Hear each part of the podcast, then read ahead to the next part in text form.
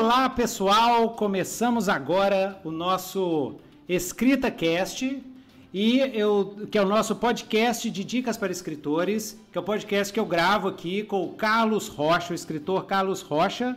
Tudo beleza, Carlos? Beleza. Curtindo o calor aqui de Belo Horizonte? Hell Horizonte. Tá, Hell Horizonte. Tá. Isso mesmo. Estamos no maior calorão aqui. Boa noite, pessoal. Mais um episódio do Escrita Cast. Isso, Escrita Cast número 5. Sobre... Episódio 5. É, chegamos ao quinto episódio. Vamos chegar nos 50. É, exatamente, é mesmo. Passou rápido até, hein? Chegamos no 5, começamos né, no começo do ano e chegamos agora no 5. Doido demais. E então, joia, é, primeiro, né, para quem está assistindo a gente agora, para quem está começando a gente agora, vai anotando aí se tiver algum, algum problema de áudio, alguma coisa assim. Tio Nitra é, é meio troglodita para essas coisas de, de, tecnologia. A gente tenta, mas. É, então, primeiro, para quem está conhecendo o EscritaCast, o EscritaCast é um podcast de dicas para escritores, onde eu, Newton Nitro e Carlos Rocha, a gente dá dica com base na nossa experiência como escritores de muitos e muitos e muitos anos trabalhando com escrita. A nossa praia é escrita especulativa, né, ficção científica, terror e, e, e, e fantasia, mas é, a gente lê de tudo, né? A gente lê de tudo e eu dou dica para tudo. Eu leio romance, eu leio. É, para quem não sabe aí, ó, tio Nito vai lá no Goodreads, eu leio numa, numa, faixa de uns 100 a 150 livros por ano. Eu sou leitor viciado. É, às vezes tem ano que esse ano vai ser pouco livro, porque esse ano eu resolvi reler a saga Malazan e cada livro do Malazan é mil, mil duzentos e... Eu tô lendo um livro de 1250 páginas no momento, por exemplo que é o Malazan 6, o Bone Hunters. E, mas eu gosto, eu adoro o livro Tijolão. E hoje. Estou no tijolaço ah? agora. Ah, é? Qual? Não, desde, desde outros episódios, eu continuo no mesmo tijolão, que é o é, Oathbringer, terceiro livro da série da uh, Stormlight Archives do Brandon Sanderson. Só e, monstro. No, no, agora eu já estou em 70% do livro. eu, eu, sofri um pouquinho com esse livro, uns 30%, primeiro, uns 30% começo estava um pouco agarrado, mas agora ele tá, tá pegando um ritmo mais um ritmo bacana bom, e tô, tô curtindo mais o livro. Uhum. Exatamente. Depois é, a gente pode até fazer um escrita cast sobre é, livros épicos, romances, fantasia épica, né? Porque eu, cara, eu já li coisa pra caceta. A gente pode conversar bastante sobre isso, né? bastante sobre isso, muito bom. O Outbringer, né, do, do Brandon Sanderson, eu preciso reler esses livros. É, eu sempre faço assim, para vocês verem aí, vocês estão escutando como é que o Tio Nito é tarado com fantasia. Sempre quando tem uma série que eu estou acompanhando e se demora muito para sair o livro novo, que, que o Tio Nito faz? Ele relê desde o começo. O Game of Thrones eu já reli três vezes. E agora eu estou preparando para reler a quarta vez antes de sair o Winds of Winter, e por que, que, que eu gosto de reler? A gente vai ver hoje, porque hoje o tema é como reescrever a sua história. Como reescrever a sua história. E por que, que eu gosto de reler? Porque quando é uma obra assim mais trabalhada, quando você relê, você vê outras coisas. Eu tô eu tô besta com a saga Malazan, Malazan é bom demais, Saga Malazan, o livro dos caídos do Steven Erickson ele é, um, é, é o tipo de, de literatura de fantasia densa, eu chamo de literatura cerebral. Porque eu tô relendo e eu tô vendo um monte de coisa e, e, e tá mudando o meu ponto de vista da história. Eu falei assim, gente, não é possível. Parece que eu tô lendo um livro novo. De tão bem escrito que o cara coloca, porque é tudo oblíquo. E aí, agora que eu já conheço a história, aí aparecem coisas novas. Então, por isso que a gente reescreve. Né? Mas mas vamos, vamos, vamos antes fazer o marchand, né, Carlos? Qual que é o marchand do, do, do... Lancei, tá? Lançamento não fez nem 24 horas ainda, que eu lancei ontem à noite. Yes! Já vendeu, já vendeu a beça. Já vendeu bastante? Já vendi um bocado de cópia, viu? É yes. venda instantânea. Eu fiquei muito impressionado que você lança, passa dois minutos, alguma pessoa já comentando assim, comprei. Você fala assim, nossa, legal, muito obrigado. É muito massa isso. Esse livro aqui, ó, O Velho hum. e a Devoradora de Almas. Isso. Eu acho que, inclusive. Segura e, e, e, fica paradinho, fica paradinho. Isso, segura e fica paradinho. O fato da gente estar tá fazendo esse episódio sobre reescrita tem um pouco a ver com esse livro.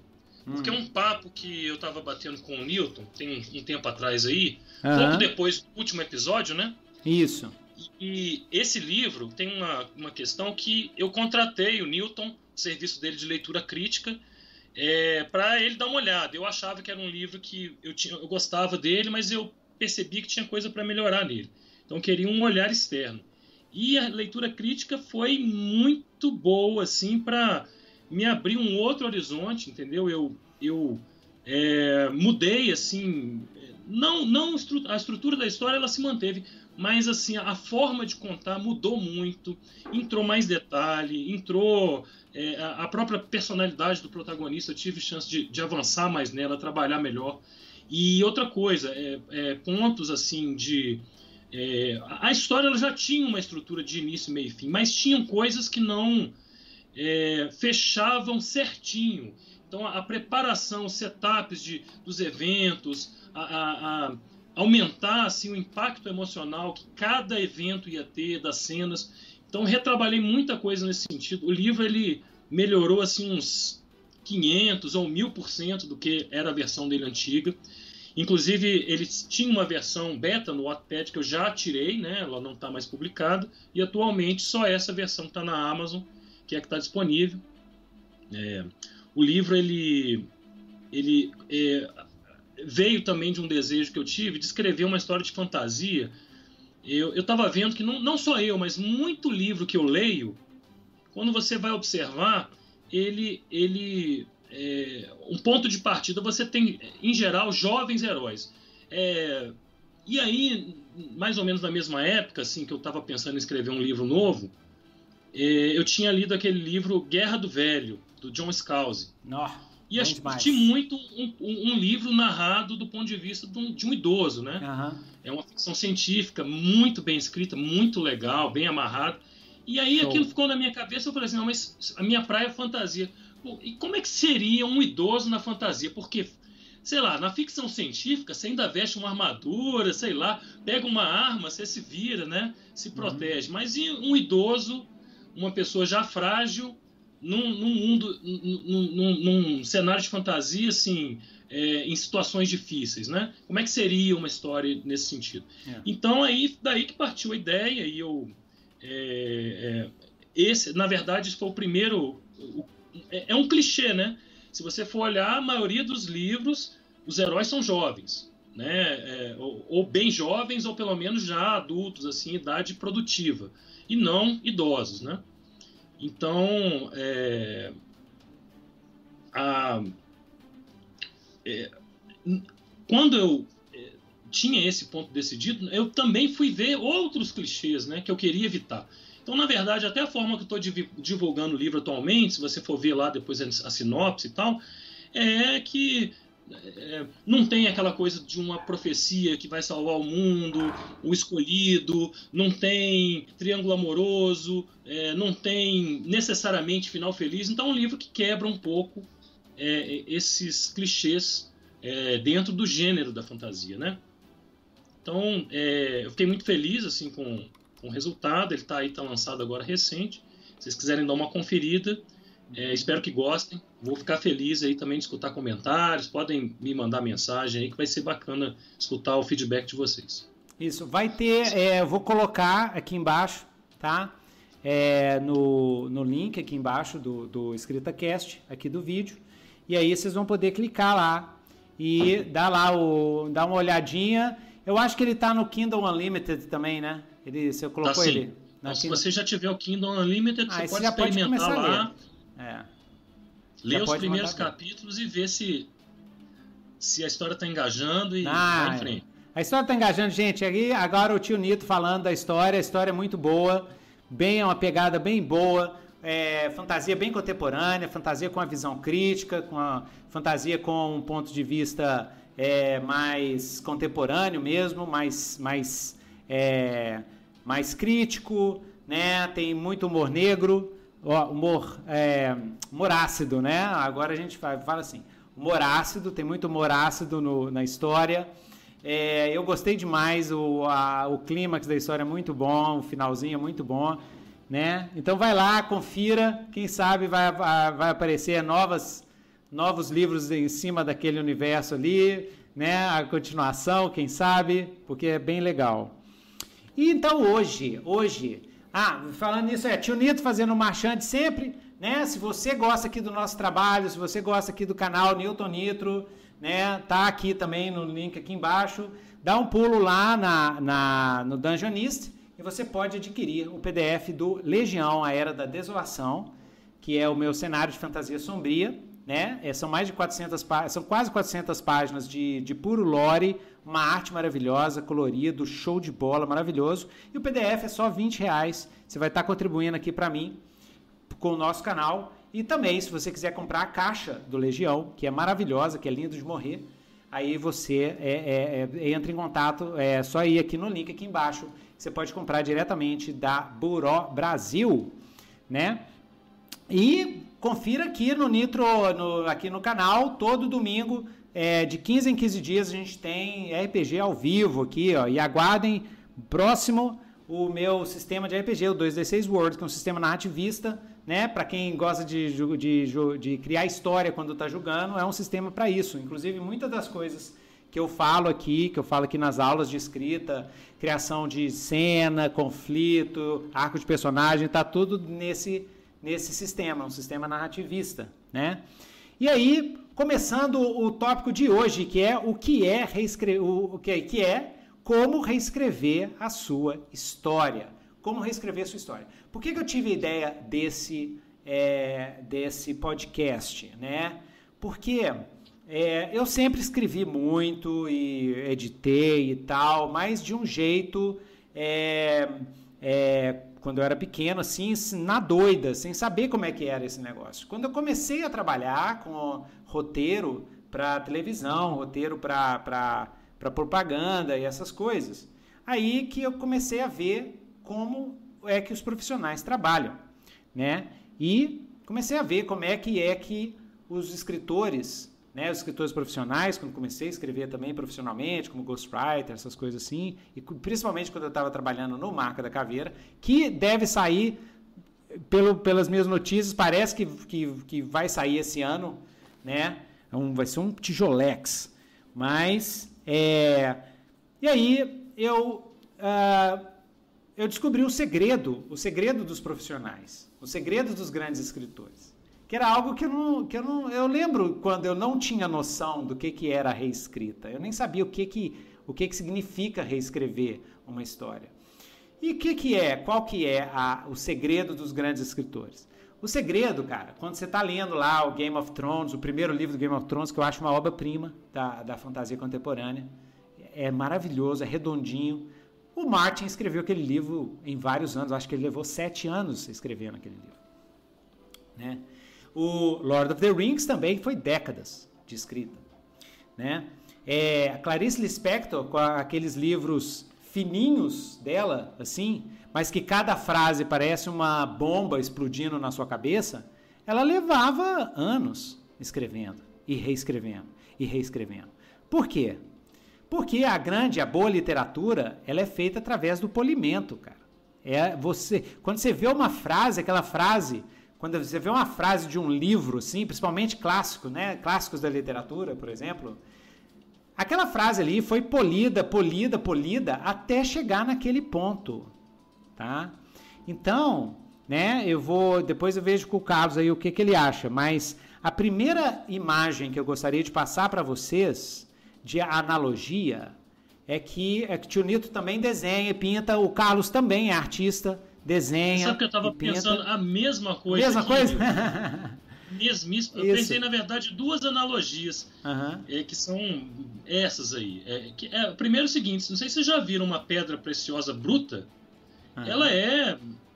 Tosca, é, né? não é, bonita, é feia. É fosca. Lapidada, fica é. uma coisa linda, maravilhosa. Mas, é, e é um trabalho, assim, tem que ângulo. O cara que faz isso é uma coisa super especializada, né, para poder conseguir fazer esse tipo de trabalho. Mas é, a, a, arte em si, né? Você vai fazer um desenho, um esboço, você pode fazer um desenho legal, um esboço, mas quando o artista vai evoluindo, que ele sabe que tem que fazer o estudo da obra, estudar luz, iluminação, depois ele faz o desenho e vem com arte final, uma camada, outra camada e outras coisas. É, isso tem na arte tradicional e hoje tem a, você simula isso com, com a, o desenho digital, né? Você vai fazendo camadas, você faz ali um primeiro esboço na camada de trás, depois vai, vai acrescentando ali luz, sombra e assim vai. Vai, vai colocando iluminação, elementos. Você pode ver esses vídeos de speedrun, né? Que o, o artista mostra por exemplo, 20 ou 40 horas de trabalho numa obra, você vai vendo o tempo que ele consome para fazer. Parte desde um esboço que, assim, até às vezes parece meio infantil, vai elaborando, elaborando, elaborando, até virar uma obra de arte que você fala assim: nossa, isso aqui é Rafael, Leonardo da Vinci, aquele acabamento maravilhoso. Requer esse trabalho. Então, às vezes, falando assim na escrita, a gente vai lá e faz aquele primeiro esboço, que é aquele desenho toscão, e já vai querer publicar aquilo, não dá. Você tem que realmente. É aí que é o assunto do, do episódio, a reescrita. Você vai ter todo um processo. É, e, e, aí a gente vai ver as dicas para isso, né? Isso, e reescrita, exatamente. acho que a primeira dúvida, né, que a gente pode, pelo questionamento que a gente pode fazer, é assim: reescrita é correção? É tipo assim, olhar o seu texto e ir lá e ficar vendo que você escreveu uma palavra errada, vírgula, gramática. É, é, é um pouco isso, mas é muito além disso. É. É, é, quer dizer, é, esse é o básico, né? Você e, e, também não tão obrigatório, porque às vezes você não tem o perfil de ser muito bom em português. Se não é o seu perfil, não precisa se preocupar. Por quê? É, o, o, seu papel é criar história, ela ser interessante, os personagens legais, engajante, né? fazer o leitor ficar engajado. E se tiver erro de português depois que você não dá conta, né? você vai contratar um revisor que vai cuidar disso e vai ajeitar seu texto ali, lá no final do processo. Mas antes de chegar nesse ponto da revisão, você não vai entregar para o revisor antes de fazer essa reescrita de autor, que é o assunto que a gente vai desdobrar Isso. mais aqui. Então, é, para definir bem a reescrita, a gente tem que voltar. Eu tenho um vídeo sobre isso é, aqui no canal. A gente vai ter que voltar naqueles tipos de escritores. Né? Então, a gente tem três tipos básicos de escritores.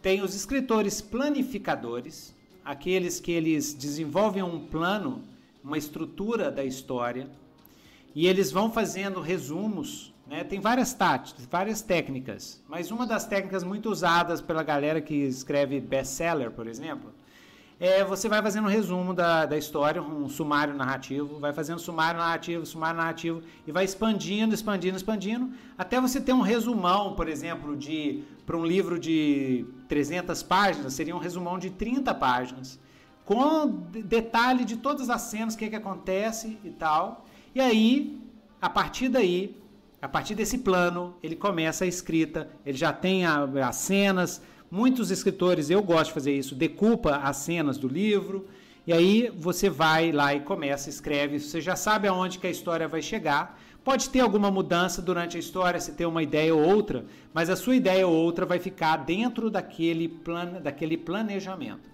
Então, esse é os planificadores. Existem os escritores que, que são os improvisadores, né? O sit on your pants, né? É a galera que começa, a galera que começa é, é, a escrever, vai na doida e vai seguindo em frente. O Stephen King é assim. O, o Brandon Sanderson é um planificador, o Stephen King é um improvisador. Então o Stephen King ele vai escrevendo, vai escrevendo e vamos ver onde é que dá, vamos ver onde é que dá. Muitas vezes a história vai, o George Martin é assim também, improvisador. A história vai para um outro caminho, às vezes não deu certo, aí ele, ele pega, volta e apaga aquela parte, reescreve, vai indo de acordo com o fluxo da história até chegar em algum lugar, até chegar no clímax, tá? Existem vantagens e desvantagens das duas, das duas formas. E existe aquele lance assim, é, tem muito coisa de genética. Tem gente que, que, que é improvisador e que não consegue fazer planejamento para ele, ah, se eu souber como é que a história vai, não tem graça escrever. E tem outros que são planificadores e não, não conseguem improvisar, é, fazer assim, ir improvisando, né? Que eles acham que, é, às vezes, é, eles não conseguem, pode perder tempo, alguma coisa assim. E tem os híbridos. Os híbridos é aquela maluquete que é o tio Nitro é por aí, ele é híbrido. Eu nunca começo um livro sem saber onde ele vai ficar, mas quando o livro vai indo, vou, vai escrevendo, o livro muda que nem um, uma coisa doida, entendeu? Então eu, eu tenho isso, eu tenho essa coisa de, de híbrido assim. Mas ultimamente eu estou esforçando em virar bombril. Eu quero, eu quero aprender as duas técnicas. Então, por exemplo, eu estou com uma, um, um conto para escrever né? Para um, um, um, fui contratado para escrever um conto. E nesse conto eu estou querendo fazer uma técnica diferente. Eu vou começar primeiro com o fim. Vou escrever o fim bem detalhado, bem tudo. Vou ficar reescrevendo e reescrevendo o fim. Aí depois é que eu vou esticar para trás e ver o, como é que a história começou. Né? Isso é uma técnica também. E esse tipo de experimento é muito bom de todo mundo fazer. Se você está acostumado, se você é improvisador, né? Como o Carlos, por exemplo, aí eu recomendo ele um dia experimentar fazer com plano, com planejamento e ver o que que dá. E, e quem também é muito planejador, fala assim, ó, um dia tenta começar a escrever uma história é, página por página e seguindo a sua intuição e ver o, o que é que dá.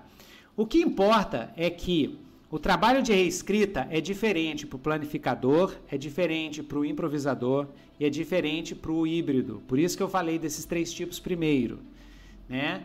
É, Milton, Oi. você sabe que eu, eu já tenho um pezinho aí no bombril também, né? Tô experimentando, planejar, eu já fiz alguns, algumas coisas escritas é, é, com um pouco de planejamento, assim, no modo híbrido, né? Sei.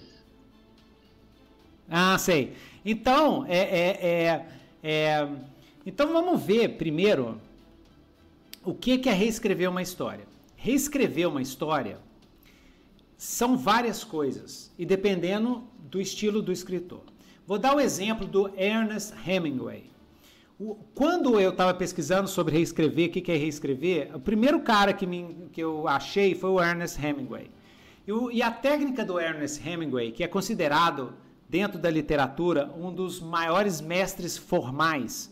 O que, que a gente quer dizer com isso? Quando você lê, pega um livrinho, o livrinho é curtinho, 150 páginas, o Velho e o Mar, clássico da literatura. Você vai ler numa tarde, ele é muito bom.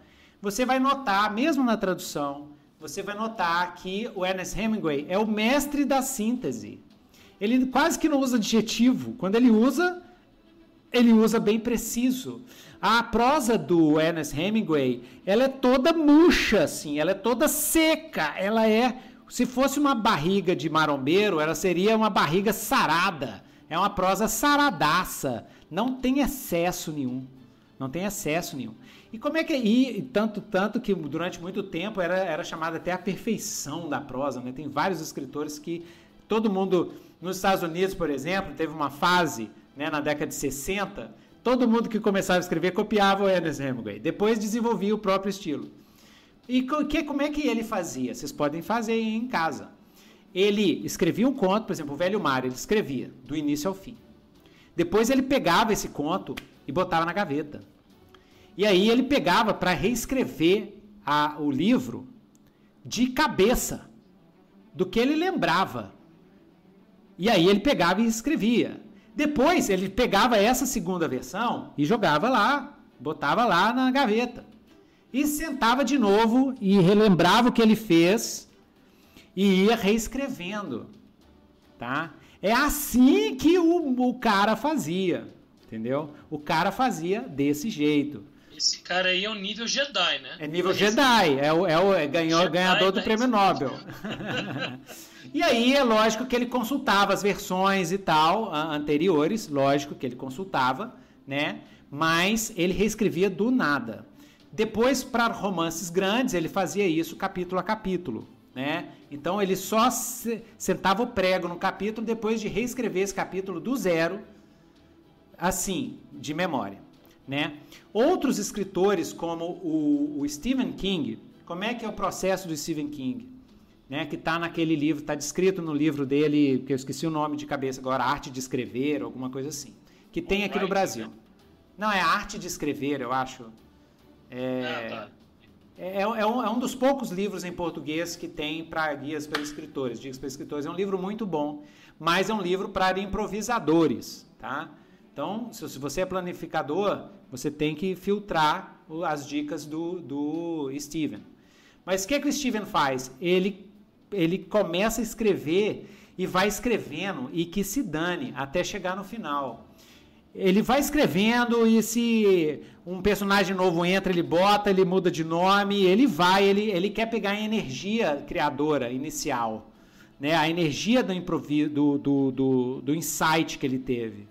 Então ele vai até o final. No final ele, ele tem uma primeira versão gigantesca, enorme e bem confusa, mas com alguma coisa ali dentro. E aí o que, que ele faz? Aí ele começa a reler isso e começa a cortar, pega e vai cortando. Um, você estava falando isso daí. Ah. Tem um aspecto interessante que é o seguinte: se a gente for analisar, eu vi já algum comentário nesse sentido, né? Ah, é... só, só, um segundinho, Carlos. É, Sim, o, claro. o, aqui o canal de análise sobre tudo sobre entretenimento, né? Disse que é sobre a escrita de Stephen King. O Rodrigo Mendonça também disse. É on writing, on writing. exatamente, on writing. Eu, eu audioli, né? Eu agora tem esse verbo. Eu audioli on writing, narrado pelo Stephen King, acho que umas três ou quatro vezes, tá? É maravilhoso. Fica aí a dica pessoal comprar. Mas aí, Carlos, você estava pensando? Então, o que, que acontece? É, é até uma dica. É, lembrando que toda dica que a gente dá não é para tomar como regra, cada um tem seu processo, mas tem uma lógica por trás, né? Então, quando você vai escrever um novo livro, um conto, a tendência, pensando naquele esquema do funcionamento do nosso cérebro, lado direito, lado esquerdo, uhum. lado direito é o lado criativo, intuitivo. Então, isso aí, quando você está criando, está no processo de, de, criação, é o que vai predominar essa, é, essa função do cérebro. Então, e é, tem aquele lance do flow, né? Que você tem um fluxo quando você está criando também aquele estudo de inteligência emocional, olhando o lado psicológico mesmo, de como é que a, a nossa mente funciona e ajustando isso para a lógica de escrever, né? Então, uhum. e aí se, se, você for olhar muitas das dicas, por onde que ela diz? É isso que justamente o Newton estava falando. É o seguinte, vai escrever, escreve tudo até o final, porque você está com o lado direito do seu cérebro ligado. Então aproveita disso, e vai fundo. Depois que você terminou, que você vai, ou imediatamente, mas não é recomendado, né? É, é, deixa o seu texto descansar um tempo, três semanas, um mês que seja, para você se afastar um pouco daquilo que você acabou de criar. E aí você vai retomar. O processo de reescrita já é o outro hemisfério, lado esquerdo, analítico, linguagem, é, é, é, matemático, é lógica, isso não bate, a continuidade da história. Então, são dois modos cerebrais diferentes. Claro que assim, existe algumas pessoas que têm aquela lógica assim, que você escreve um capítulo e depois você escreve. Mas eu acho, de um modo geral, concordo com as dicas e para mim mesmo eu uso assim, eu acho contraproducente você escrever um capítulo e ficar depois esmiuçando, nananã, reescrevendo, depois escrever o próximo. A ideia é você escreve tudo, tá com o seu lado direito do cérebro ligado. Beleza, terminou? Aí que você vai começar o processo da reescrita, é. que é mais analítico. Isso. Agora, aí, vou fazer o contraponto aqui, porque realmente depende muito do depende muito do, do estilo e muitas vezes depende muito do projeto. Eu vou te falar o que aconteceu quando eu estava fazendo Marca. Né? O Marca levou cinco anos para escrever, eu queria ter escrito ele em dois anos. E levou cinco anos. Por quê? Porque no início, né, é um, um romance de fantasia sombria e tal. No início, eu segui essa, essa dica. Eu falei assim: olha, vou escrever no pau até chegar ao final do livro. E eu escrevia, eu fiquei. Eh, eh, durante seis meses eu escrevi, cheguei até o final. Foi uma experiência muito doida, muito legal, muito, muito chance. Mas depois que eu cheguei no final do livro, e aí eu fui ver a primeira versão, ela tava muito sem pé nem cabeça. Tava muito doida. Tinha coisa boa ali no meio né, dos esquemas, Mas tinha muita coisa que não era o, o, a minha visão do projeto, entendeu? Não batia com o que eu queria no resultado final. Tá? Por isso que eu falo, cada cada é, é, projeto, cada coisa é, um, é, uma, é uma different beast, né? É, uma, é um animal, é um monstro diferente. Quando você vai encarar um livrão para escrever, é uma outra coisa. O que você sabe de a, toda a sua experiência de conto, muitas coisas não vão valer quando você vai escrever um, um mega romance, um romancezão. Né? Romancezão, eu falo, é de 500 ou 600 páginas, um romance épico, com muitos personagens, onde você tem que tomar muito cuidado com os detalhes, tem uma coisa ali, outra coisa ali, tem coisa que vai voltar, tem nossa, um monte de coisa, um monte de detalhe. E aí o que, que aconteceu? Eu peguei essa primeira versão, essa primeira versão eu tenho ela até hoje, eu cheguei até a imprimir, e aí eu fui lendo e fui criando uma estrutura, criando um plano com base nesse first draft nesse draft que foi de maluquice mesmo, de soltar tudo que estava na cabeça. A partir dali é que eu montei uma história, né? Eu já tinha uma premissa forte, forte e tal, e aí é que eu montei a história. Aí, na hora que eu fui escrever, que eu já considero uma reescrita, quando eu fui fazer a segunda versão, que é a mais difícil, tá? As reescritas muitas vezes depende do projeto é mais difícil do que a primeira escrita. Muitas vezes, e, e, vários escritores, você vai ver vários escritores falando: ah, a primeira versão eu fiz em um fim de semana. E depois eu fiquei três anos escrevendo o um livro. Isso é muito comum. Principalmente os livros que bombam, é assim. Vou te dar um exemplo, que é o meu, o meu exemplo assim de, de, de inspiração, né? É o Jonathan, Jonathan Sorrow e Mr. Strange. Jonathan Carroll e Mr. Strange, tá? Da Suzanne Clark, eu acho que é o nome dela. Eu sou ruim de nome de cabeça, galera, mas é esse aí, Jonathan Strange. Pois é, o que, que ela fez? Ela teve uma ideia, um insight, e aí no fim de semana ela sentou e pá, e uma semana estava fechado o livro. Depois ela ficou 10 anos. Depois ela ficou 10 anos reescrevendo o livro para lançar. E aí, quando lançou, porque ela era poeta, né? Então ela tem todo um cuidado com a linguagem. Quando ela lançou, o livro explodiu. Mas o impulso inicial foi rápido. Depois veio a reescrita. A reescrita tem outra coisa que eu tenho que avisar para a galera. A gente nunca sabe quando vai parar a reescrita, tá? Depende também. Depende também. O importante é você é, é que tomar cuidado com a armadilha do perfeccionismo, é, que, é, que, é, que é importante, mas ao mesmo Fica tempo. sempre naquilo. Exatamente. Mas ao mesmo Escrevendo tempo. Escrevendo livro e nunca tem um ponto final. E nunca tem um ponto final. Um ponto final. É importante ter um ponto final. Mas ao mesmo tempo, né? Depende também do seu objetivo como escritor. É legal você escrever um livro que, eu tenho, que você tem orgulho. Por exemplo, o Marca, putz, eu tenho orgulho. Eu posso ir embora aqui para o além amanhã, mas eu tenho aquela coisa assim, nossa, consegui. O, o, livro saiu melhor do que eu imaginava, inclusive, sabe? E, e então você tem que você tem que trabalhar esses dois lados e depende do objetivo do projeto. Você está fazendo um, um romance é, descartável, comercial e tal, não? Aí vai, vai na, na farra, vai do jeito que tá. Você quer não fazer um, um livro que, que o pessoal leia e releia depois? Aí tem que tomar um certo cuidado, né? Mas a reescrita, quando a gente começa, a gente não sabe onde vai terminar. Então, para evitar isso, você precisa colocar limites para você. Primeiro, um prazo. Ah, vou reescrever isso até esse ano, porque aí eu quero trabalhar com outro tipo de projeto. É, você tem que cuidar da sua psicologia, ou seja, se você está tá reescrevendo e a, o livro não está indo para lugar nenhum, deixa, não, você não está resolvendo o livro, o livro não encaixou, você tem que deixar o pessoal da, do, do porão, o pessoal do porão chama as forças do inconsciente, você tem que deixar o seu inconsciente trabalhar nesse livro.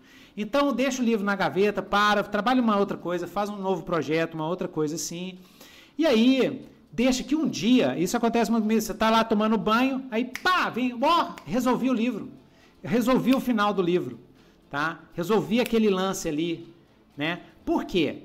Quando você escreve a primeira, a primeira versão, né, nesse esquema de criação assim no pau, é, quando você vai reler o livro, começa a aparecer os buracos.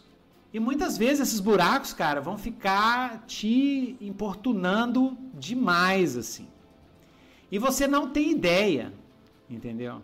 Então você tem que ter paciência que essas ideias vão aparecer. Né? É legal você conversar com um amigo, passar para um leitor beta, perguntar para ele o que, que você acha. Né? Às vezes ele vai te dar uma ideia, uma coisa assim. Né?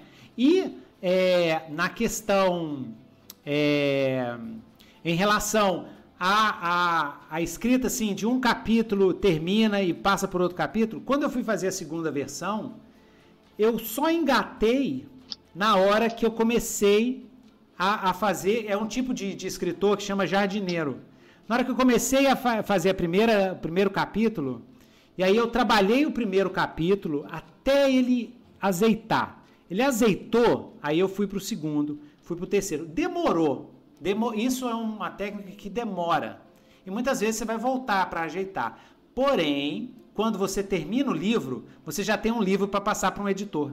Você já tem um livro que já está redondo. Então existem cada técnicas tem, cada uma das técnicas tem suas vantagens e desvantagens.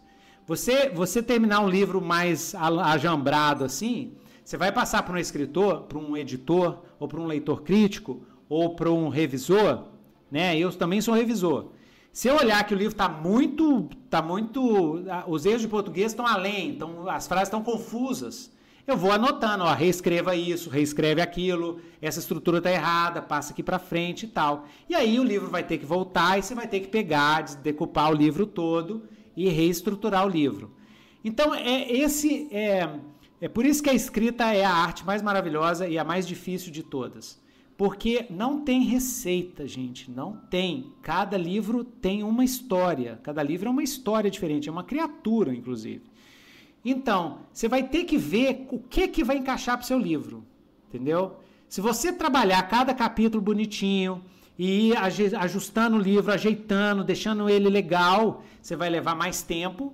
Porém, quando no final você vai ter um, um, um material que você vai passar para o editor, ele vai fazer, que é o que aconteceu com, com o Marca, ele vai fazer algumas coisas pontuais, porque você sabe que o livro já está bem estruturado, ele já está pronto. E aí ele vai aonde você não viu mais onde estava.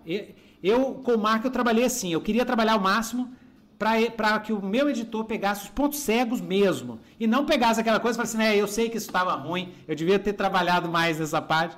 Mas isso, isso não é certo ou errado, não. É. Ah, manda, manda brasa.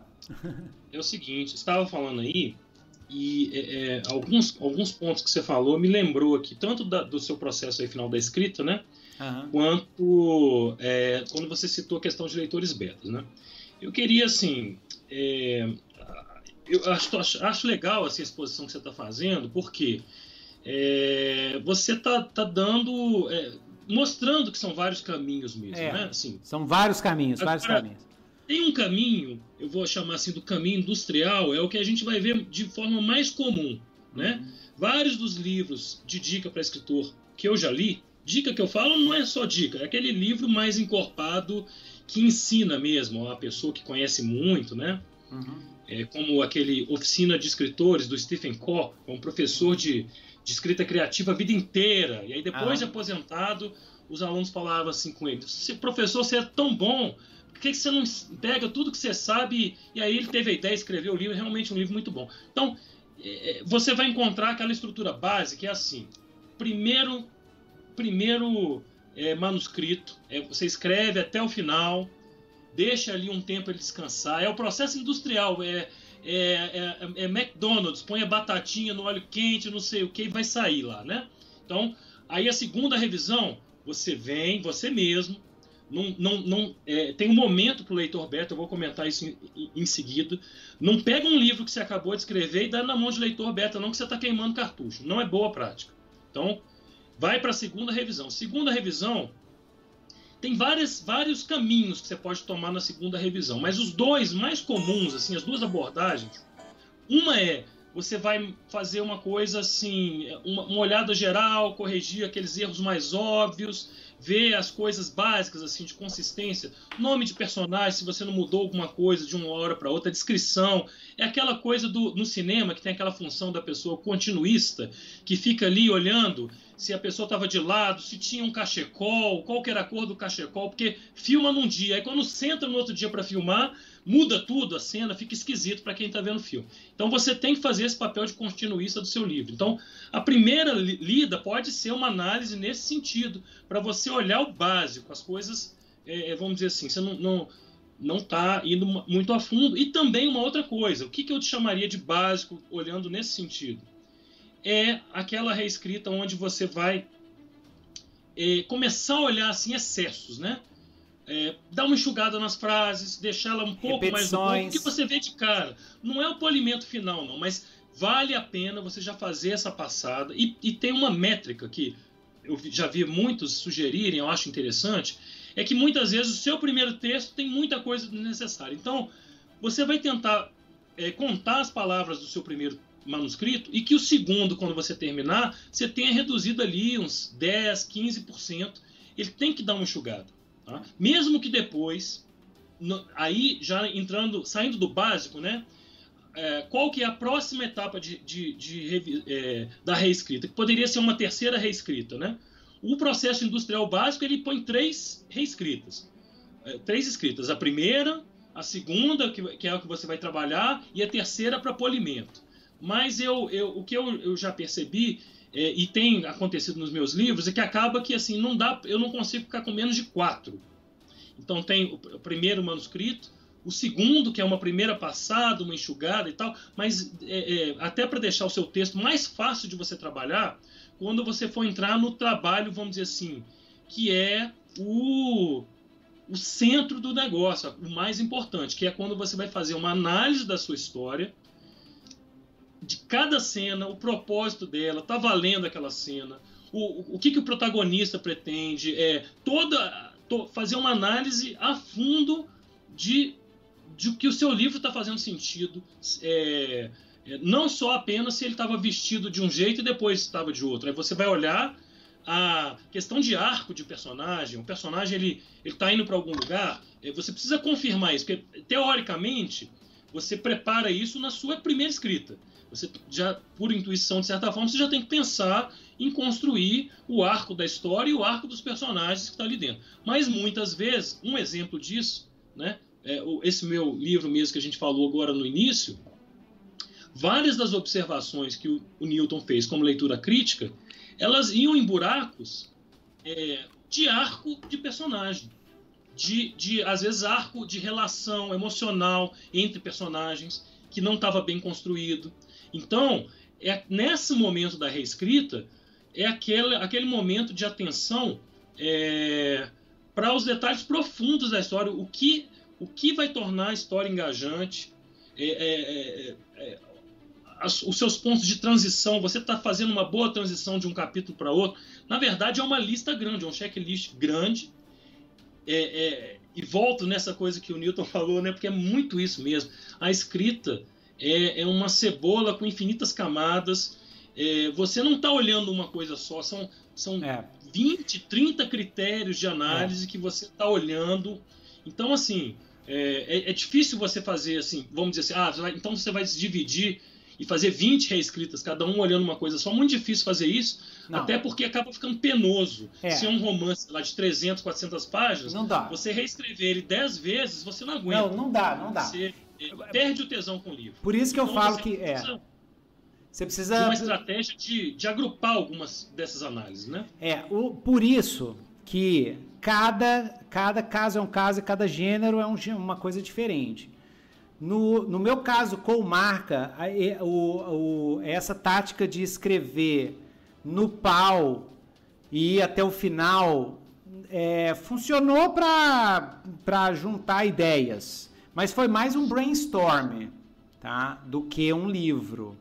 Não dá para usar aquele livro. Tinha personagem demais, tinha, não tinha arco, mas tinha muitas cenas doidas, tinha um final interessante, mas não se sustentou como livro, entendeu? mas me ajudou a ter uma visão do que, que, que tipo de história que eu estava querendo. Então foi, uma, foi um draft de exploração, que o pessoal chama, né? que é um, um rascunho de exploração. Não é nem história, você simplesmente vai explorando. No meu caso, que trabalho com livros de fantasia grandes, que tem conspiração, que tem muitos personagens, que tem que eu, eu escrevo num, num, cenário de RPG que tem jogadores, então eu tenho que respeitar o cenário. Então tem toda uma série, eu tenho que toda hora fazer referência, ir lá no cenário, ver o que, que eu posso usar, o que, que eu não posso usar, o que, que tem. Que é, é toda uma dinâmica diferente de você simplesmente sentar e escrever um conto louco, assim, estilo Kurt Vonnegut. Né? É outra história, né? né? É a mesma coisa, eu estou fazendo pizza e agora eu vou fazer um bolo de chocolate. Não é as mesmas, né? É, não, pior, né? Eu estou fazendo pizza e agora eu vou pintar um quadro. Uma coisa mais assim. Mas, então, quem curte, quem, quem tá nessa área, eu recomendo hoje fazer o seguinte. Faz o seu draft de exploração e pira o cabeção e adora e vai curtindo. Terminou esse draft, Aí vem o trabalho de criar uma história. Aí, o que eu faria hoje, o que eu faço hoje, para poder acelerar o processo, é eu vou fazer toda a estrutura da história. Eu vou fazer um resumo da história do início ao fim, de que, fa que faça sentido. Nesse resumo, eu já vou colocar os arcos principais, os arcos de personagem, o que que eu penando. Depois eu vou fazer um, um, vou decupar esse resumo nos capítulos, capítulo 1, capítulo 2, capítulo 3, capítulo 4, com um resuminho do que, que acontece em cada capítulo. E até o final. E aí, com isso, aí eu começo a primeira versão. Aí que eu começo o trabalho. E para mim, o que funcionou é eu ir com calma. Hoje tá todo mundo muito ansioso, hoje o pessoal escreve no pau só. É, aí eu vou voltar vocês. A minha literatura favorita do século XIX. Você sabe como é que o escritor do século XIX escrevia? Ele, eles não tinham papel, porque papel era muito caro. Muito caro. Então, Balzac, essa galera, o que, que eles faziam? Primeiro, eles compunham na cabeça e falavam em voz alta todo o capítulo. Várias vezes. E editando. Depois, quando estava mais ou menos, aí que eles botavam no papel. E aí passa para o próximo. E passa para o próximo. Eu comecei a fazer isso com marca. E aí, o que, que eu fazia? Num dia, aí é o chapéu, né? Eu, vou, eu falei uma vez, o pessoal gosta disso. É o chapéu do criador e o chapéu do editor. Chapéu do criador, chapéu do editor. Para resolver o meu problema com marca, eu tive que fazer assim, que a gente chama, é uma técnica chamada Edit as you go. Você edita à medida que escreve. Para você usar essa técnica, primeiro, é, você precisa de, de, de muita disciplina, tá? Então, num dia você escreve e no dia seguinte, numa outra hora, você edita aquele capítulo. Essa edição, gente, não é assim neurada até o final e polindo frase a frase. Não é isso. É edição para ficar bom o suficiente. Na hora que você, para você trabalhar aquele capítulo, porque porque tem outra coisa.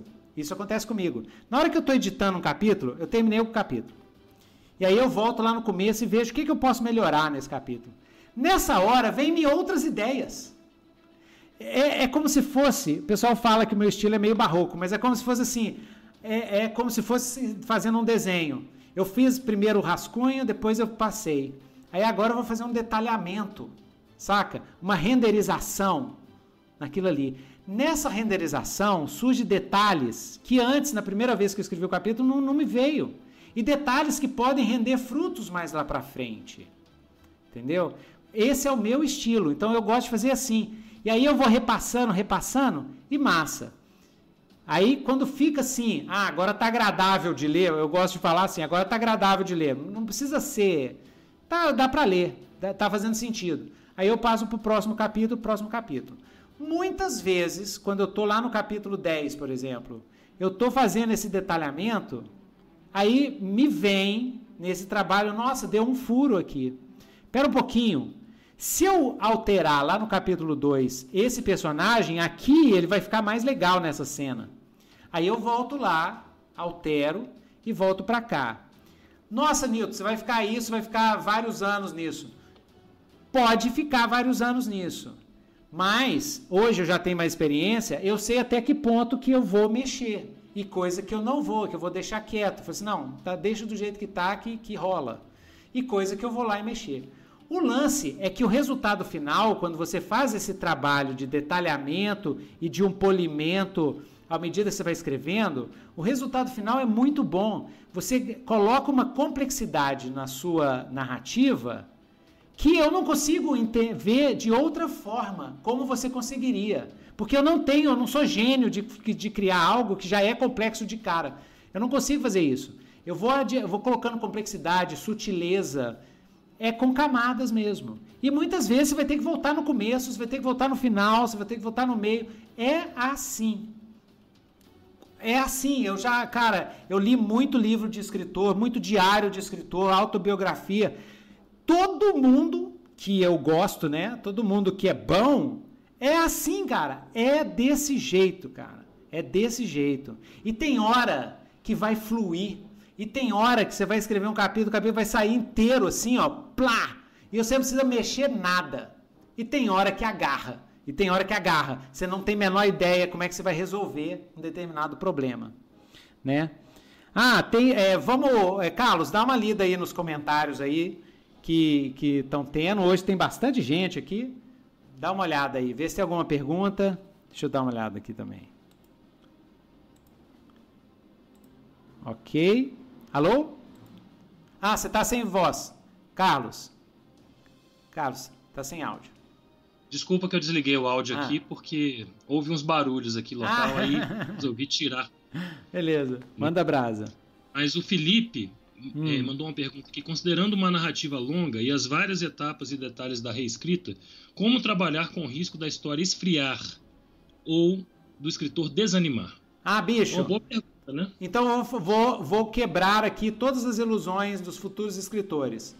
Você vai desanimar com seu livro. Repete com o tio Nitro. Você vai desanimar. Pior do que desanimar, você vai ter ódio. Se, se for um projeto muito grande, muito monstro, muito ambicioso, vai ter dia que você vai ter ódio do seu livro, tá? Todo mundo passa por isso.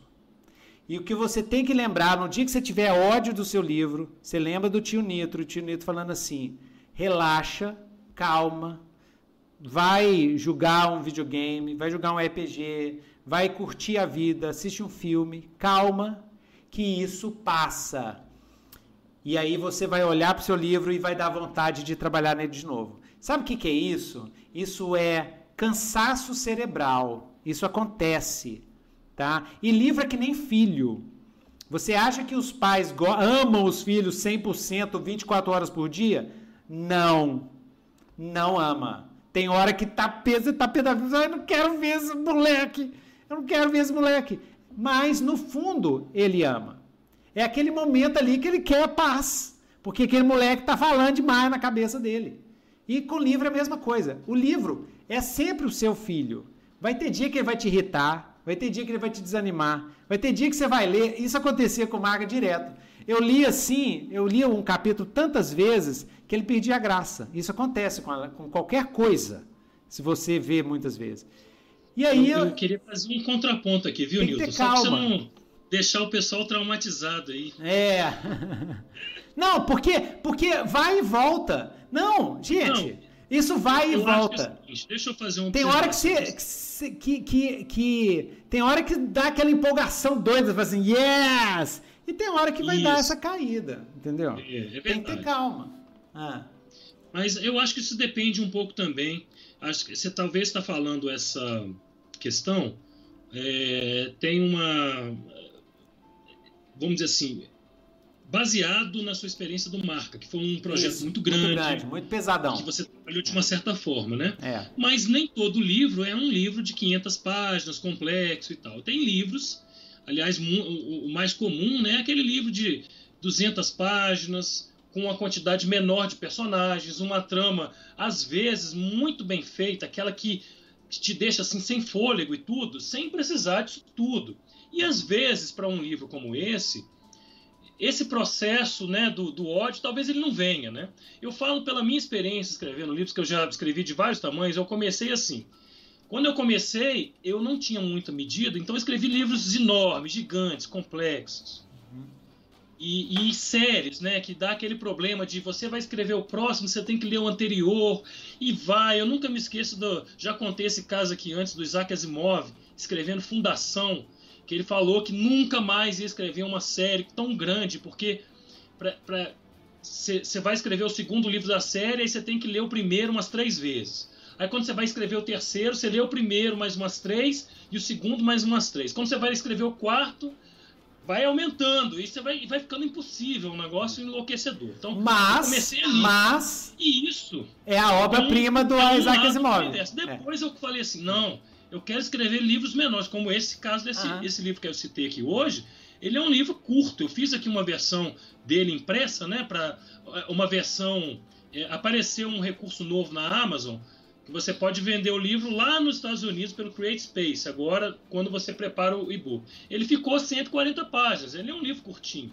Então, é, por exemplo, eu não, não fiquei com essa relação de ódio, eu reli ele trocentas vezes e toda vez que eu estava relendo, eu estava ali meio que gostando, né? Não é que vai acontecer sempre essa coisa de você odiar. Pode acontecer como acontece às vezes quando o projeto é maior, mas acho que depende do, do volume do livro.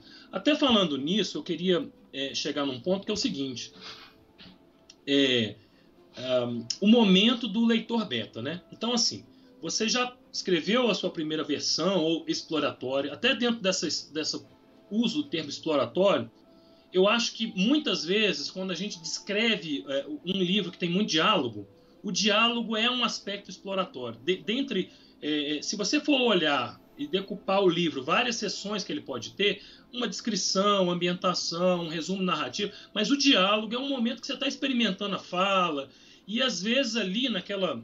É um momento bom para você ter atenção na hora de edição, se tem uma coisa para cortar, um jeito melhor de elaborar aquele, é, aquele diálogo, porque é, é comum que a gente explore um pouco, né? Mas enfim, tem, chegou, você fez a sua segunda revisão, aquela básica, foi para re, revisão detalhada, que é a, a, de história, olhou tal, e depois uma, uma última revisão ainda para ver se está tudo ok. Aí que chegou o momento do leitor beta.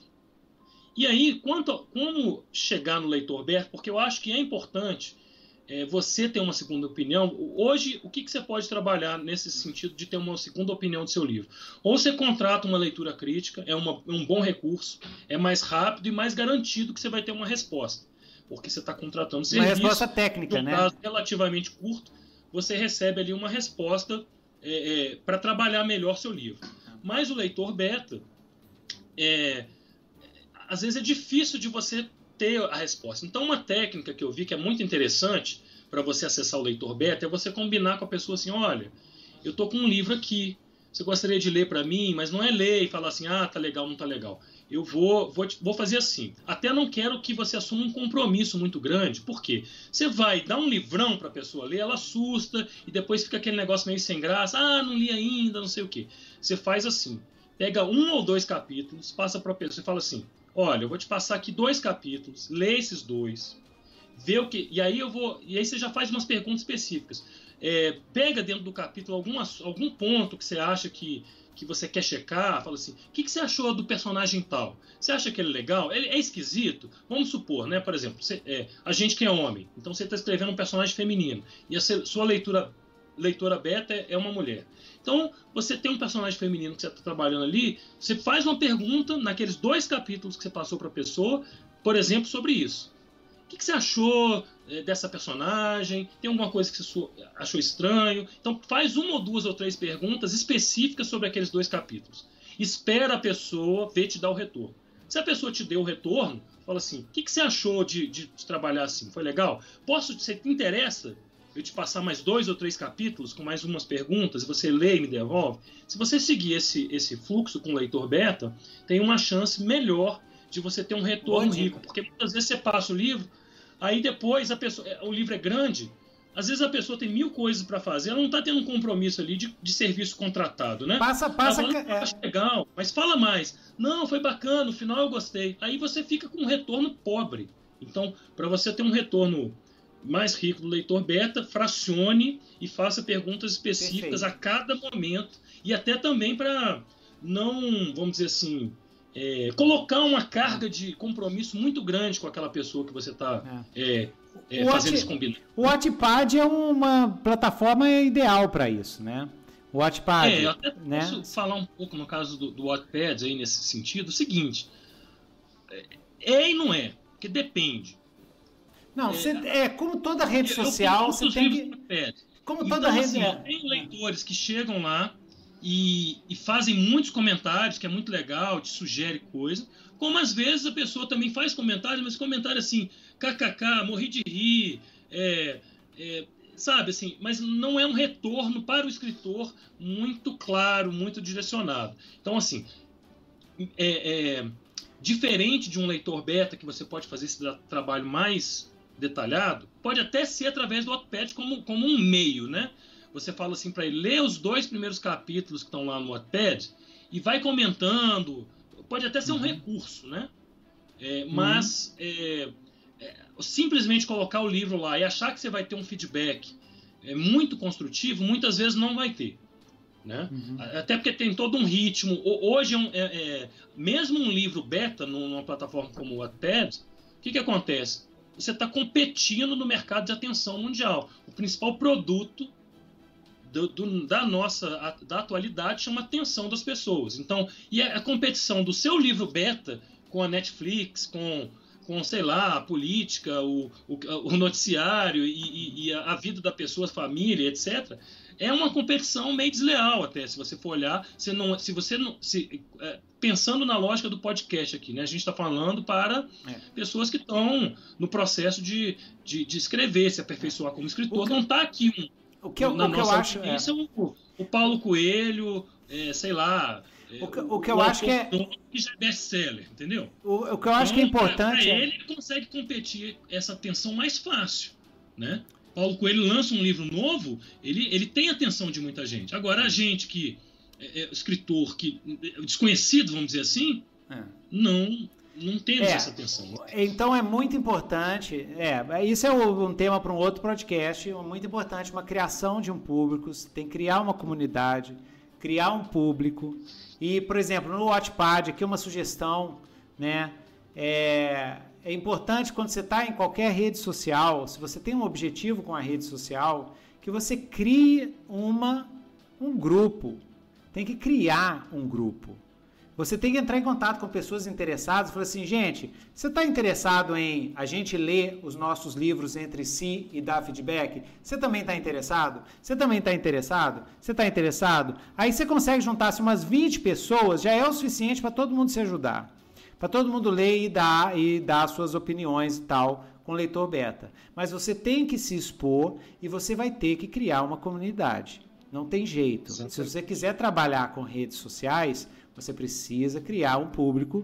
Um público é uma coisa e uma comunidade ativa é outra. Né? Uma comunidade que interage é outra. Mas isso é tema para um podcast também bem legal. Sim, sim.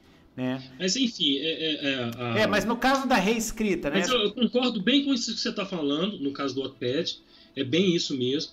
E entre, por exemplo, eu tenho livros que têm muitas leituras já, assim, muitas relativas, eu acho, né? uma quantidade de leitores razoável.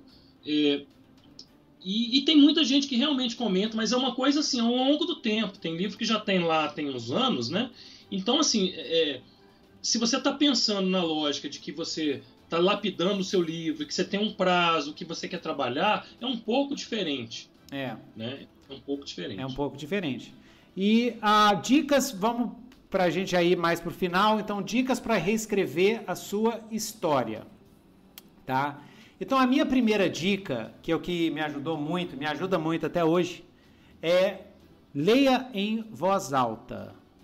Leia em voz alta. Por isso que eu sou a favor de você vai passar para frente, você está escrevendo o seu livro, você está construindo o seu livro. Depois que você já sabe a história, que você já explorou, você já viajou, e aí você pega, não, agora vamos escrever para valer, para mandar para editora, essas coisas. Terminou um capítulo? Leia em voz alta. Leia para você ou use programas, que existem vários programas, Bala, Bala Louca, é, Text Aloud, sei lá, ou até o Google Tradutor tem gente que usa. Leia, escute, A grande diferença, por que, que a literatura do século XIX é maravilhosa, século XX começou a, a porcaria? Porque no século XIX os livros eram feitos para serem lidos em voz alta. Era, não tinha televisão. O pessoal reunia a família, abria lá o Charles Dickens, né? Abria e começava a ler. O, o Monteiro Lobato, os livros do Monteiro Lobato eram para ser lidos em voz alta. Por isso que tem aquela sonoridade maravilhosa. Então, é melhor, uma das melhores formas. Você vai ver se o seu texto está bom ou está uma porcaria quando você estiver lendo em voz alta e você começar a se confundir. Você, peraí, peraí, o que, que é isso aqui? Aí você começa, você lê um diálogo seu em voz alta e fica horrível. Então tá ruim. Aí tem que reescrever. Tem que reescrever até ficar bom. Bom o suficiente para você não cair na armadilha do perfeccionismo. Bom o suficiente. Na hora que você falou, rola, na hora que você pensa assim, eu cheguei nesse ponto no Maca, eu, ah, tá rolando, vambora, toca para frente. Rolou, toca para frente. E aí você vai. Então essa seria a minha dica. É, leia em voz alta. Tudo Boa. que você escreve, e-mail também, tá? Tá escrevendo e-mail, tá escrevendo e-mail pro, pro, pro chefe e tal. leia em voz alta. Você tem que ver o que, que você está escrevendo. Né? Às vezes precisa de uma vírgula, que você esqueceu. Né? Eu, eu, eu, vírgula é uma coisa que eu esqueço sempre. Toda vez que eu faço essa leitura em voz alta, eu falo assim: Meu Deus do céu. Aí vamos botar uma vírgula aqui. Né? E aí, você tem uma, uma dica para reescrita? Sim. É, uma, uma, uma interessante é você. É, é do processo, né? Separar as cenas. Então, você pensar que agora, ó, então o que, que eu estou fazendo agora? Vou escrever, reescrever essa cena. Do que trata essa cena? Então você vai fazer uma análise de cada cena que você vai escrever, reescrever. E aí analisar se a cena ela está cumprindo um papel na trama, se ela está trabalhando o personagem de uma maneira que é, é relevante, que o, é, tem um argumento convincente ali de evolução daquele personagem, é, o aspecto emocional, é, to, to, to, to, e cena é, é, pensando assim no teatro, né? Até um, um, um dos nossos ouvintes aqui estava é, comentando sobre escrever peça de teatro ali antes, né? Uhum. É, é, é, esse termo vem do, do teatro. Então a cena tem o que está no cenário, é, o, que está ali que importa, né? Então você vai é, ter uma atenção com, como se fosse uma unidade mesmo. Essa cena e cuida da cena em detalhe. Tem, aí acho que cabe um, um episódio separado para poder falar é, em de, maior detalhe assim dicas mais a fundo de o que, que é uma boa cena, como que fazer, e aí dar exemplos. Cenas etc, de né? ação, cenas de reação. Isso. É. Falar nisso, você falou uma palavra, cara, que é chave de uma dica. Não é obrigatório, mas assim, ação é uma coisa muito importante no livro. E na reescrita, a sua primeira ação, sua primeira tarefa é olhar primeiras, primeiro parágrafo do seu livro. É um dos parágrafos mais importantes. É ali que você pode ganhar ou perder o leitor. Então, ter uma ação, ter alguma coisa acontecendo interessante já de cara na primeira, no primeiro parágrafo, a primeira cena que você define, pode ser uma boa para sua história. Não só do primeiro momento, assim, é todo o capítulo iniciar de alguma maneira assim, ou terminar de alguma maneira assim. Então, é, é, e, e, e, olhando, claro que é, se você faz uma história que é só ação, ação, ação, ação, ação, ação, luta, luta, luta, ela pode ficar uma coisa muito pobre. É comum a gente ver filmes hoje. Aí, outro dia eu vi um filme, né? aquela atriz Mila Jovovich fez o, o, o Quinto Elemento. É o, o, Quinto Elemento é um filme muito legal, mas depois ela entrou nessa coisa de fazer filme de ação, né? Fez alguns até legais, mas teve um filme de ação que eu vi dela, não, não lembro nem o nome. Acho que era Ultravioleta, um negócio assim. Ultravioleta. É. Cara, não tem história nenhuma, é só luta o tempo todo, é um negócio que cansa. Você fica vendo ação, ação, ação, ação, ação, e, e, e, ali não, não, não te conecta com a história, não tem personagem, não tem nada, é só porrada. Então, quer dizer, quando eu estou falando ação, não é, é ficar tendo briga. É, é ação no sentido. Ação é, é, é, é ação. É qualquer coisa. Pode ser um beijo, pode ser. Tem que ser coisas que acontecem. Coisas né? que acontecem, a pessoa machuca, fez uma coisa é. errada, xinga alguém, é. é. É, bate no chefe, ou, ou, ou, se demite ali, fica nervoso e, e, sai da sala, sei lá. É, alguma coisa, tem que estar tá começando. É, o, o, a gente vai falar isso no episódio sobre cenas, acho que a gente pode até fazer o próximo episódio sobre cenas. É, existem dois tipos de cena, quer dizer, um livro, né? Um livro ele é feito de três coisas: cena de ação, Cena de reação ou de recuperação, aí tem vários termos, e sumário narrativo. É só isso. Um livro é só isso, tá? Qualquer livro. O que vai variar é o tamanho de, dessas coisas, tá? Tem livro, pelo amor de Deus, tem livro que é só sumário narrativo. Nossa Senhora. É horrível de ler. É ruim demais, é lento, você não conecta com nada. E tem outra, Galera, vocês que curtem sumário narrativo, que é aqueles parágrafos enormes, expositivos, não sei o quê. Se você gosta desse tipo de botar isso, cara, é, você tem que escrever bem pra caceta, tá? Nos sumários narrativos do Marca, que é a, a, literatura de fantasia, infelizmente a gente tem que ter, principalmente fantasia épica, você tem que ter sumário narrativo, foram as partes que eu mais foram as partes que eu mais reescrevi mais reescrevi, porque tem que ser espirituoso, tem que ser chique, tem que ter uma frase boa, tem que ter um. Tem que ser chance, entendeu? O, o Newton, é, ah. quem escreve um pouco nessa linha, né, do. É, muito mais sumário narrativo do que outras coisas, é o HP Lovecraft. É. Alguns livros dele tem muitas. Mas ele, é isso que você falou, ele escreve muito tem bem. Tem charme, então, tem aquele, estilo. Aquele, às não, vezes Tolkien. você lê um livro é. praticamente inteiro que não tem um diálogo, ou não tem diálogo. É, é só ele contando aquela situação sinistra e, e usando adjetivos e uma, uma, maneira de descrever que vai te envolvendo, Entra assim, né? Do mistério, é. do, do, do, do, daquela situação estranha, né? Então, assim, existe isso também, não, não é proibido. É, a, a, a, literatura, ela, ela abrange, assim, uma gama muito grande de... É. É, não adianta ficar de, definindo regras ah, não, não, não, não faça descrição pormenorizada demais, porque isso é enfadonho. De repente, se a pessoa é muito bom nisso, vai dar boa coisa. E às vezes a história precisa, às vezes, naquele momento Sim. da história, quando. Porque tudo, tudo para mim que acontece na escrita é você tá causando efeito emocional no leitor. A escrita é manipulação mental, entendeu? Você tem que jogar o leitor num transe. Então tem técnicas. Quando você descreve com muitos pormenores, você está criando suspense, você está parando o tempo da história.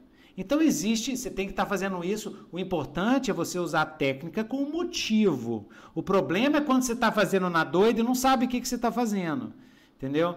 Então, aí o tempo está parando. Quando a gente aumenta as, as, cenas de reação, que é cenas de desenvolvimento de personagem, que é monólogo interior, ou uma conversa confessional com outra pessoa, ou quando o, o personagem está pensando no, nas motivações, no que, que ele fez, no que, que ele vai fazer, nos dramas internos, quanto maior o número dessas cenas, mais desenvolvido fica o personagem, mas mais lento fica o livro.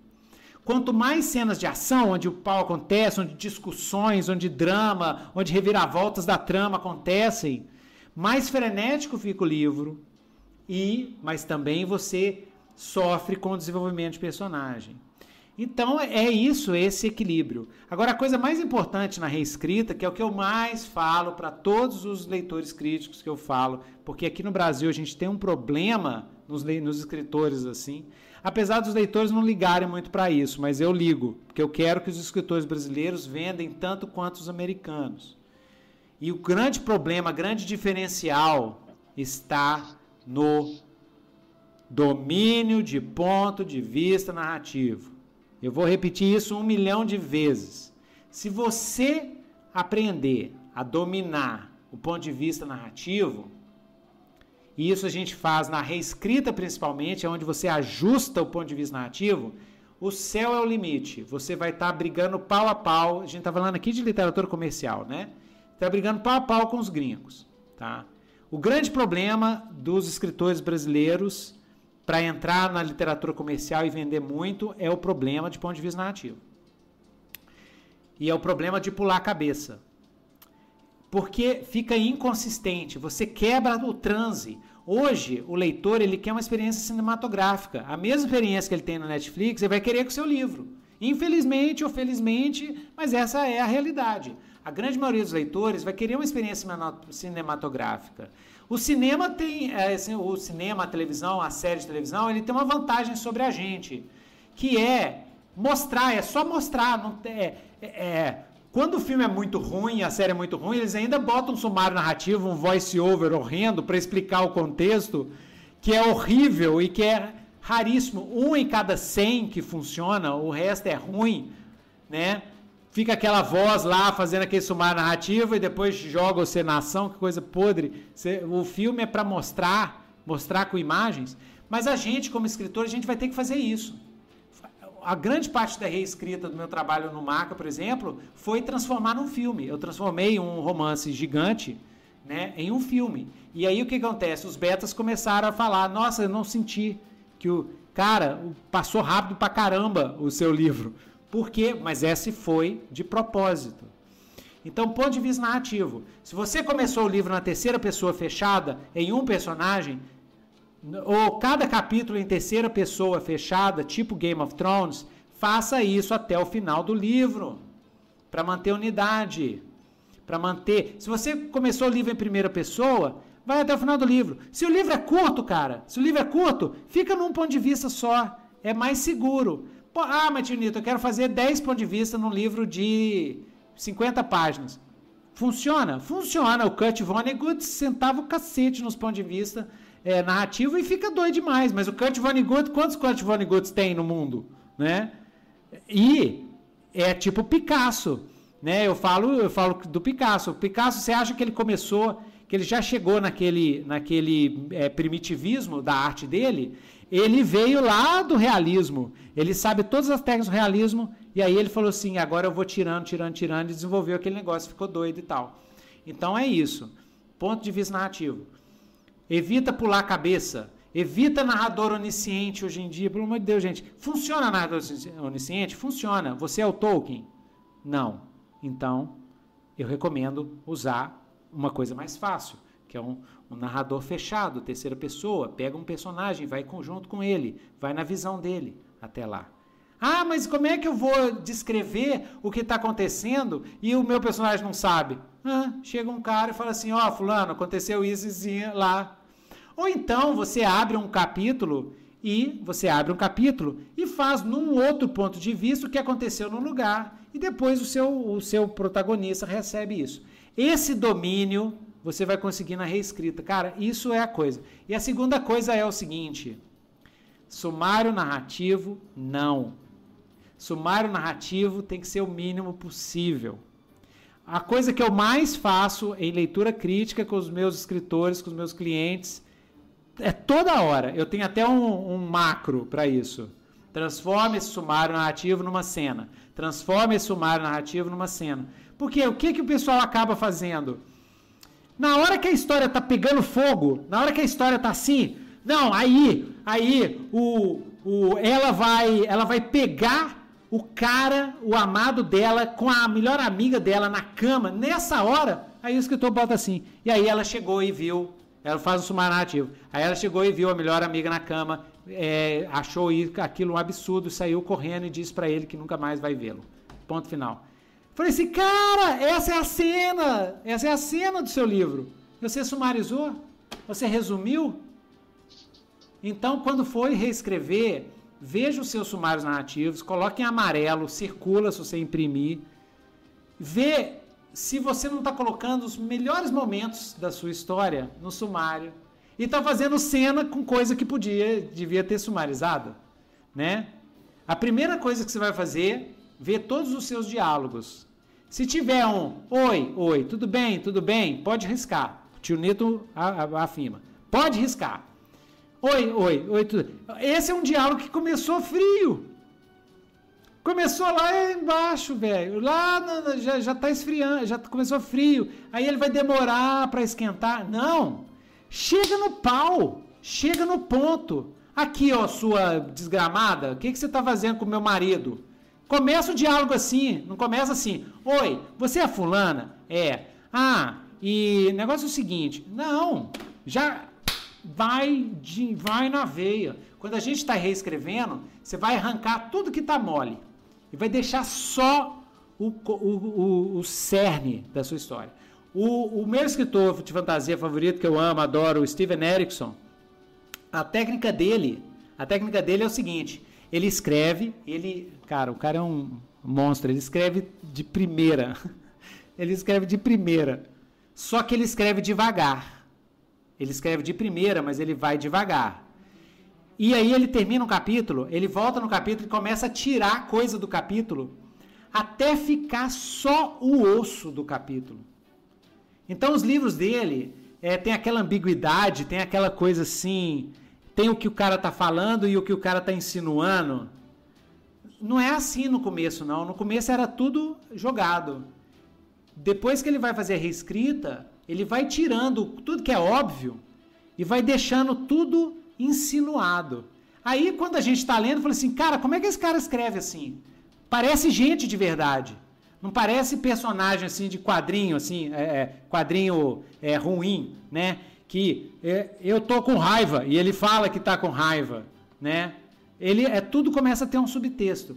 Subte... Ah, e outra coisa, a gente pode até fazer um podcast sobre subtexto. Subtexto se constrói na reescrita. É muito difícil você colocar subtexto na primeira vez que você escreve, né, cara? Verdade.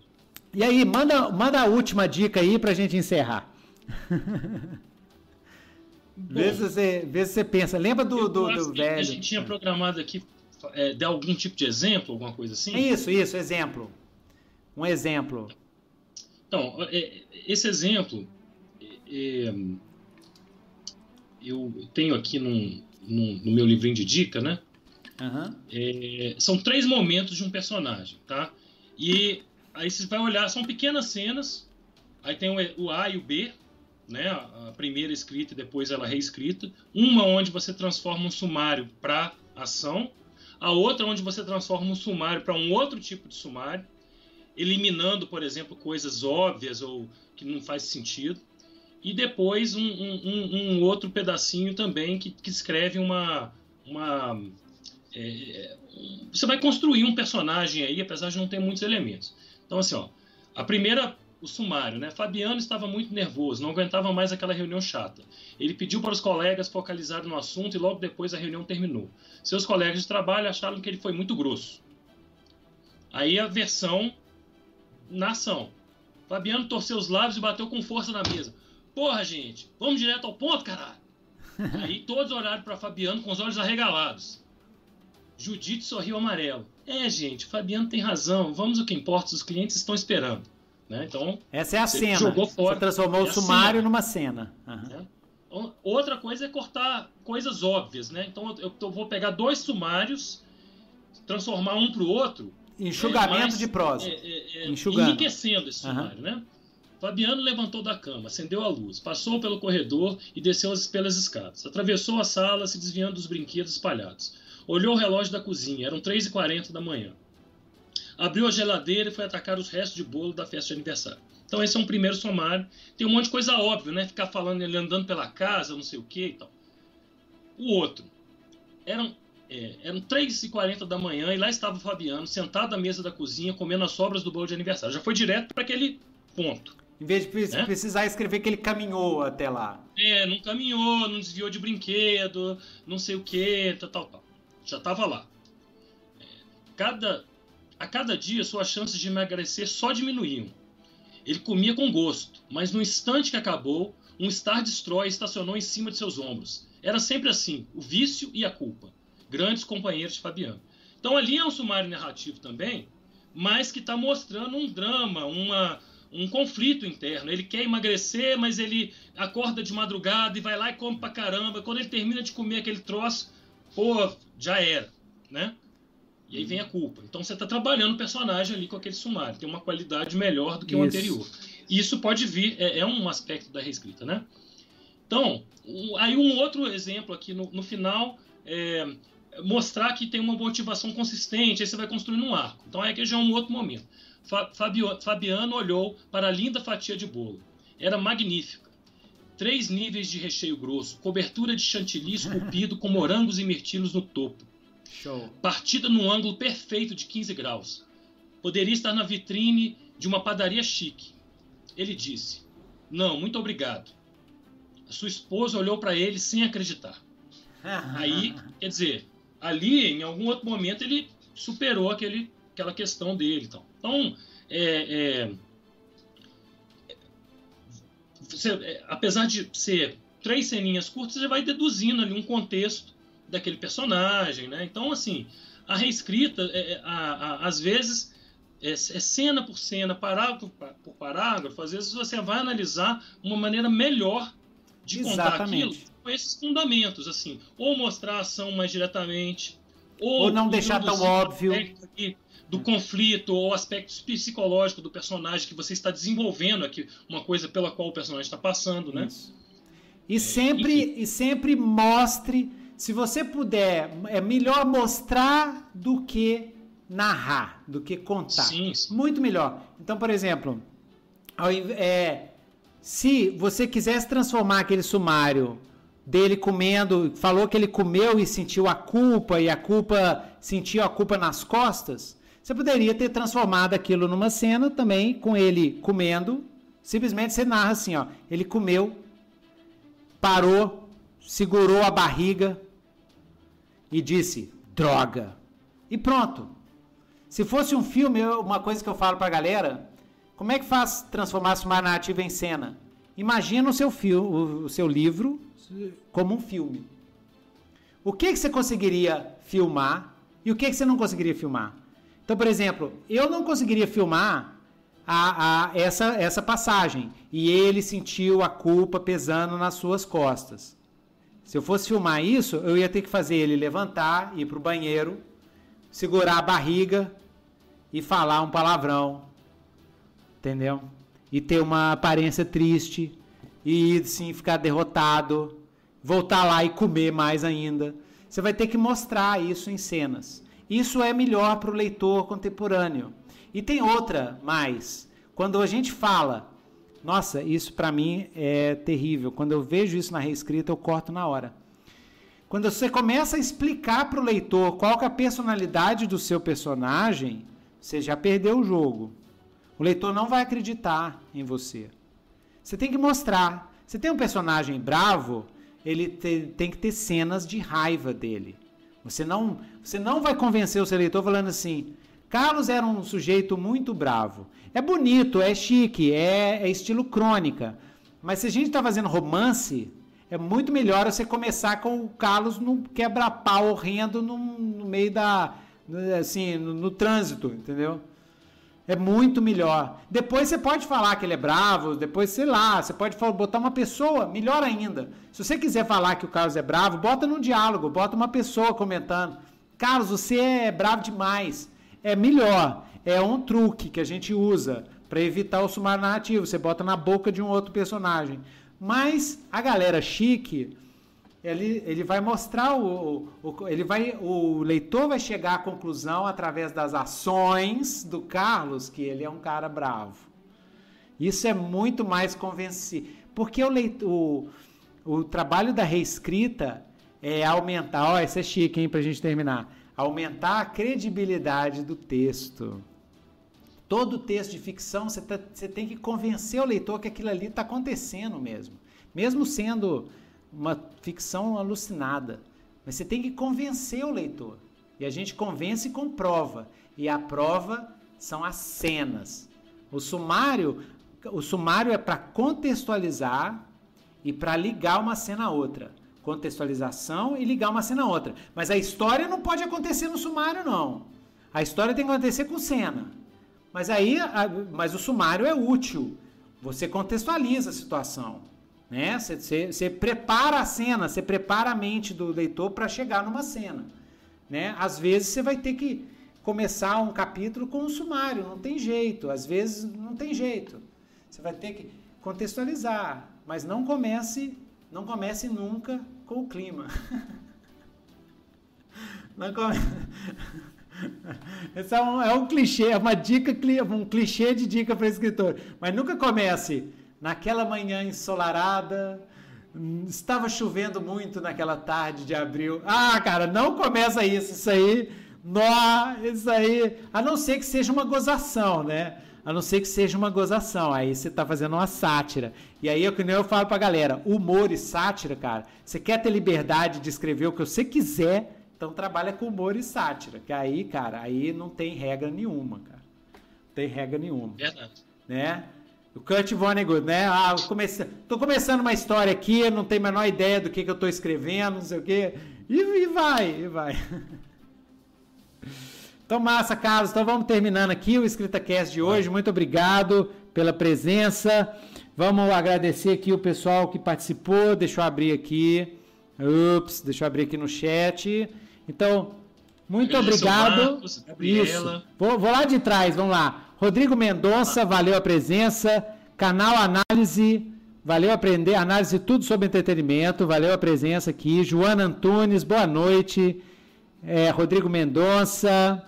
E a gente teve Marcos, é, Maria Luísa, Luísa, Luísa, minha jogadora de RPG, teve aqui também, ela também é leitora crítica. Valeu pela presença. Marcos Lima, valeu pela presença, muito obrigado. É, beleza. Felipe Garbelotto, considerando esfriar isso, valeu. Espero que a gente tenha respondido a sua pergunta é da história esfriar. Marcos Dias e é, Gabriela Domingos, quando peço para mim betar, faça as análises mais profundas. É, é muito bom, gente. Pessoal, ajude os, os, os, os jogadores, ajude os escritores, faz a leitura beta, entendeu? Faz mesmo, ajuda muito isso. Valeu, valeu. Fabrício Mendes, muito obrigado pela presença também. E aí, Carlos, algumas palavras finais? Não, foi bacana o episódio. Curti bastante aqui bater esse papo com você e com, com o pessoal aí. É, bora pro próximo, né? Isso é, vamos, vamos, vamos fazer sobre cena. Sugere aí pra gente é. algum tema. É. Mas até lá a gente também bola alguma coisa. Isso, então tá jóia. Então até o próximo, até o próximo Escrita Cast. Deixa eu aumentar a música assim, ó.